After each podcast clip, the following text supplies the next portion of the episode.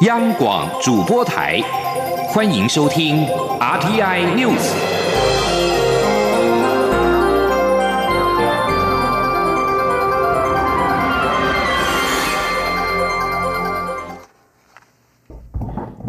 各位好，我是李自立，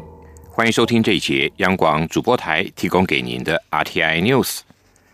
中央流行疫情指挥中心今天表示，针对世界卫生组织即将召开的专家全球论坛，我方正争取到场参与的机会。由于会议讨论的就是对于新冠病毒的疫苗研发、诊疗、还有治疗跟诊断等技术专业的议题，因此不会有指挥官卫福部部长陈时中代表出席。记者肖兆平的报道。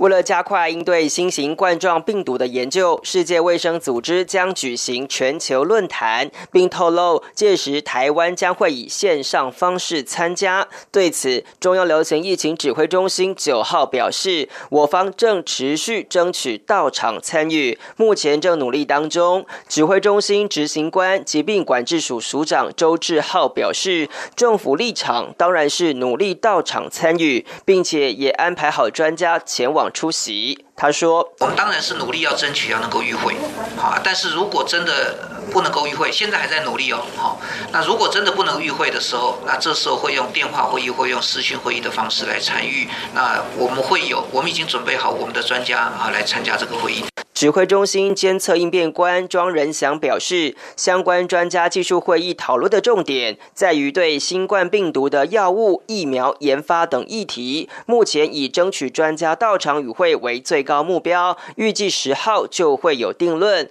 如果无法成功到场参加，政府还是会指派专家线上与会。他说。主要是在讲说，哎，全世界大家不要一起来做什么样的研发吧，疫苗啦，或新开创诊断啦，还有药物上面，大家要一起往往哪边方向走吧。庄仁祥也说，按照过去经验。WHO 多是以 Chinese Taipei 名义称呼我方出席代表。由于这场会议是很单纯的技术性会议，因此指挥中心指挥官并不会出席，但我方一定会有代表参与会议。中央广播电台记者肖兆平采访报道。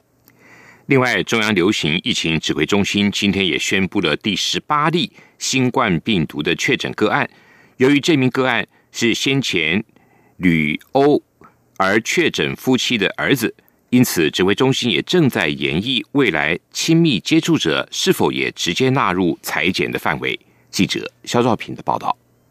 中央流行疫情指挥中心九号宣布，先前六号公布在香港转机前往欧洲旅游返国后确诊感染新型冠状病毒的第十四、十五案，他们同行的两名二十多岁儿子也陆续在八号跟九号检验确诊。换言之，一家四口出游意大利返国后相继感染新冠病毒，而这也代表台湾确诊病例数来到十八例。指挥中心指挥官卫生福。力部部长陈时中九号表示，这名第十八例确诊民众，其实卫生单位都有掌握，因为一家四口有三人确诊，尽管返国至今都没有症状，但还是透过科学检验主动加以掌握。他说：“好，到欧洲的夫妇确诊之后，然后他的一个儿子，好，因为有症状，所以我们就把他，好，来把他再来裁剪，那也是阳性。那今天他另外一个儿子，好，因为我们觉得就是说，连续他们家里有三位了哈，所以虽然他这儿子一直都没有症状，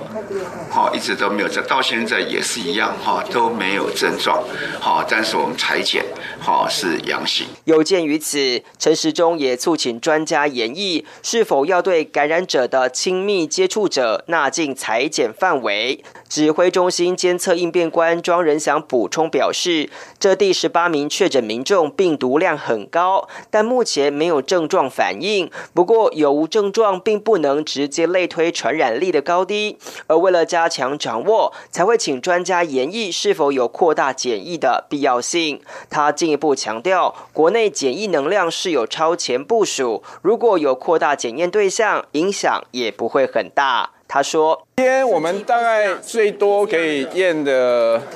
八百多件没有问题。”指挥中心表示，统计至八号为止，国内新增七十一例严重特殊传染性肺炎通报个案，目前累计通报数有一千四百七十名个案，其中包含十八名确诊，一千三百名排除，其余隔离检验当中。而二月三号晚间自武汉返台的台商团当中，目前仅一人确诊。中央广播电台记者肖兆平采访报道。为了防堵新型冠状病毒以及减轻医院发烧减减站的人流压力，中央健康保险署今天宣布启动了批次下载的功能。从明天起，医院还有诊疗所可以针对预约看诊的民众，提前向健保署下载旅游史等资料，以利医院的检疫工作。健保署署长李伯章表示，为了让医疗人员了解看诊民众是否有。中港澳的旅游史，目前已经可以透过看诊插卡的时候，就得到来自健保署跟移民署所整合的勾稽资料。就算有民众刻意不带健保卡或想隐匿旅游史，也能够透过电脑输入身份证字号掌握情况。针对台湾健保卡的功能协同防疫，李伯章认为这将是健保的大突破，因为目前其他国家都还没有做到。另外，针对新冠肺炎疫情冲击观光、旅宿等相关的产业，行政院发言人 Glass Udaka 今天表示，纾困措施跟振兴方案最快明天拍板，如果定案，就会在第一时间对外公布。Glass 表示，这次的纾困方案目前确认的范围包括观光、农工业，至于金额或是补助产业类别，则将由各部会评估、盘点、整合。源自中国大陆湖北省武汉市的新型冠状病毒肺炎，简称新冠肺炎或者俗称武汉肺炎的疫情，从去年底爆发以来，目前全球已经有超过三万七千人确诊感染，并且造成超过八百人丧生，同时也蔓延了三十多个国家地区。根据来自中国最新的统计数字，中国境内至少已经有将近三万七千两百例确诊感染。在中国以外，全球将近三十个国家地区，超过三百五十个感染案例，以及有两个人死亡，分别在菲律宾跟香港。罢免高雄市长韩国瑜二阶连署的作业持续的进行，连署书累计到今天超过二十万份，预计最快十一号可以达到二十二点八万份的法定基本门槛。罢韩提案的法定领衔人陈冠荣表示，目前连署书超过了二十万份，预估最快十一号到十三号能够达到基本门槛，希望再努力把份数冲高。高雄市的公民数约有两百二十八万，依据选罢法规定，罢免提议阶段要有百分之以上的选民签数，第一阶段要有两万两千八百份的提议书，第二阶段要有百分之十以上的选民签数。第三阶段的投票同意罢免数需要多于不同意的罢免，而且同意票数达原选举区选举人总数四分之一以上，大约需要超过五十八万票。伊朗通讯部长贾赫罗米表示，伊朗今天发射了一枚人造卫星，这是伊朗初步发展太空计划的一部分，但美国却指责伊朗发射卫星是在掩护他们的弹道飞弹研发计划。国营的伊朗伊斯兰共和国广播电台引述贾赫罗米的话表示，扎法卫星今天在色姆南发射场发射，被以时速七千四百公里的速度送进轨道。美国向来认为伊朗利用人造卫星发射计划作为掩护来研发导弹飞道，因为发射卫星上轨道的长程弹道技术也可能被用来发射核子弹头。但是伊朗则否认美国的指控。